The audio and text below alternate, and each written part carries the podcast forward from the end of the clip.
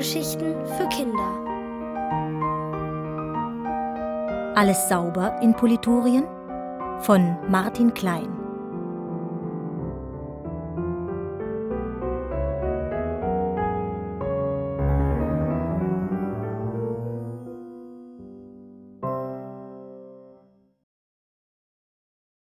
Ein glänzender Tausch. Hauptmann Schnute, der neue Anführer der Sudelbande, hatte einmal Prinzessin Limpia geheißen und war Thronfolgerin im außergewöhnlich sauberen Königreich Politurien gewesen. Weil sie aber die strengen Putzregeln satt hatte, lebte sie seit geraumer Zeit im Schmuddeldickicht. Dort war es herrlich, unordentlich und ungeputzt. Niemand störte sich an schmutzigen Fingern oder einer verschmierten Schnute. Als aber Fleckenhemd eines Tages eine Nachricht von Königin Blanka fand, die um die Rückkehr ihrer Tochter bat, überfiel Schnute heftiges Heimweh. Nicht wegen der aufgeräumten 21 Kinderzimmer oder den blank geputzten Fluren auf der Glanzburg. Nein, sie hatte einfach nur Sehnsucht nach ihrer Mama. Königin Blanka ahnte nicht, dass ihre Tochter freiwillig bei der Sudelbande lebte und sogar deren Anführer geworden war, und so hatte sie angekündigt, auf alle Forderungen der Sudelbande einzugehen. Die freute sich darüber, konnte sie die Königin doch dazu veranlassen, ihre strengen Putzregeln zu lockern, und so saßen Fleckenhemd, Anton Schmutzfinger, der klebrige Karl, Kleckerhannes und die staubige Stine um das Lagerfeuer in ihrem Hauptquartier herum, rösteten Waldäpfel und heckten eine Botschaft an die Königin aus. Hauptmann Schnute hielt Papier und einen Stift bereit, um alle Forderungen zu notieren. Eins ist klar, begann Fleckenhemd. Ein Fleck auf dem Hemd darf nicht mehr mit einer Woche Wäschewaschen bestraft werden. Und was ist mit mehreren Flecken? fragte Hauptmann Schnute. Ah, Mehrere Flecken dürfen erst recht nicht bestraft werden, rief Karl. Vielmehr belohnt, ergänzte Anton. Der Politurier mit dem fleckigsten Hemd bekommt regelmäßig eine Belohnung. Ein großes Glas Waldbeersirup zum Beispiel, den man mit den Händen naschen darf. Und vor allem muss erlaubt werden, mit ungewaschenen Fingern zum Essen zu kommen. Also schrieb Schnute auf ihren Zettel: Jeder Politurier muss mit ungewaschenen Fingern zum Essen kommen. Anton Schmutzfinger johlte vor Freude und Stine erklärte mit leuchtenden Augen: Staubwischen wird abgeschafft. Nein, halt! Alle Staubtücher werden abgeschafft. Und Hauptmann Schnute schrieb: Der Besitz von Staubtüchern wird ab sofort verboten. Alle dürfen kleckern, so viel sie mögen, rief Kleckerhannes und begann zu schwärmen. Soße aufs Hemd, Eis auf die Hose, Apfelsaft auf den Boden, wie es halt gerade so passiert was halt gerade so kleckert. Nun gerieten sie richtig in Fahrt. Immer mehr Forderungen fielen ihnen ein. Weiter und weiter gingen ihre Wünsche, so dass Schnute mit dem Notieren nicht mehr hinterherkam. Fieberhaft kritzelte sie ein Stichwort nach dem anderen auf das Papier. Abdankung der Königin, Schließung aller Badezimmer, Glanzburg verschmutzen, Putzkolonne einsperren, Schniegels Hut bekleckern, Putzverbot für Politurien und so weiter und so fort.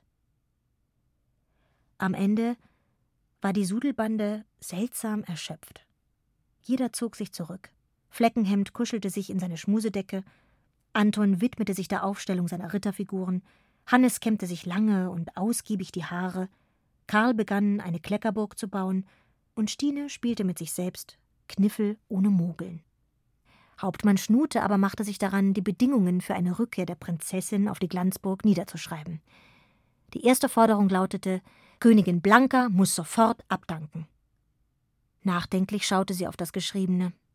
Ihre Mutter war gerne Königin und würde bestimmt traurig sein. Und ob eine abgedankte Königin ihrer Prinzessin abends noch etwas vorlesen würde, so wie Blanka es immer tat, als Limpia noch auf der Glanzburg gelebt hatte? Schnute verwarf den Gedanken und fuhr mit der zweiten Forderung fort. Alle königlichen Badezimmer werden ab sofort geschlossen. Wieder hielt sie inne und begann an ihrem Stift zu kauen. Würde ihre Mutter sich wohlfühlen können ohne ein einziges Waschbecken auf der Glanzburg? Nein. Nein und nochmals nein, so funktionierte das nicht. Die Forderungen mussten geändert werden, sonst gibt es nur neues Unglück in Politurien. Hauptmann Schnute wollte gerade die Sudelbande zusammentrommeln, als sie bemerkte, dass Fleckenhemd zu ihr ans Lagerfeuer getreten war. Hinter ihm kamen Stine, Anton, Hannes und Karl und stellten sich ebenfalls dazu. Du, begann Fleckenhemd und stockte. Ja, erwiderte Schnute zögernd. Weißt du, mit unseren Forderungen, begann Fleckenhemd erneut. Ist das so eine Sache? ergänzte Stine. Putzkolonne einsperren und so, sagte Hannes. Also ich möchte nicht eingesperrt werden, rief Karl dazwischen, und Anton meinte, es hat auch keiner Lust, sie zu bewachen. Gespannt und etwas bange schauten die Mitglieder der Sudelbande ihren Hauptmann an. Schnute sprang wie von einer Pferdebremse gestochen auf, dass die anderen zusammenzuckten. Hauptmann Prinzessin Schnute Limpia aber fiel einem nach dem anderen um den Hals und schmatzte jedem einen dicken Kuss auf die Wange. Dann machte sich die ehemalige und künftige Prinzessin sofort ans Werk und noch am selben Tag wurde der Brief mit den veränderten Forderungen zur Glanzburg geschickt. Schon am nächsten Tag erreichte Blankas Antwort das Schmuddeldickicht. Die Königin war einverstanden. Nun konnte es Limpia nicht mehr erwarten, nach Hause zurückzukehren. Begleitet von ihren neuen Freunden machte sie sich auf den Weg. Fleckenhemds Kleidung war wie immer voller Flecken, Karl klebte, Stine staubte, Klecker Hannes kleckerte und Anton hatte schmutzige Finger. Nur Limpia hatte sich im Waldbach die Schnute weggewaschen. Als die Sudelbande mit Prinzessin Limpia an der Spitze zur Glanzburg kam, stand die Putzkolonne am Schlosstor Spalier. Limpia zu Ehren trugen die Soldaten heute weder Besen noch Kehrbleche, und als die Königin ihre Tochter in die Arme schloss, pusteten sie bunt schillernde Seifenblasen in die Luft.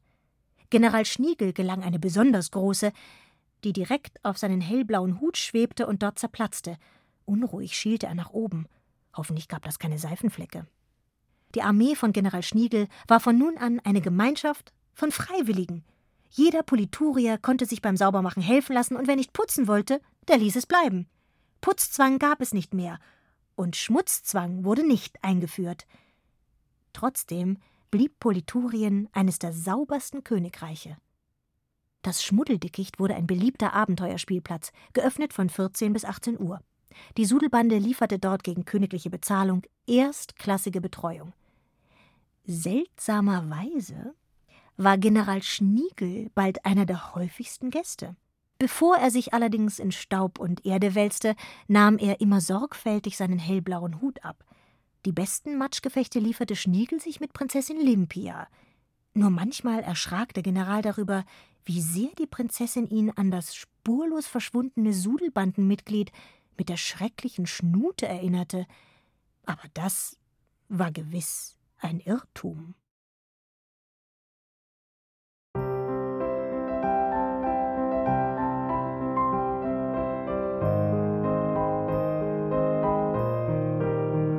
Ihr hörtet Alles sauber in Politurien von Martin Klein, gelesen von Astrid Kors.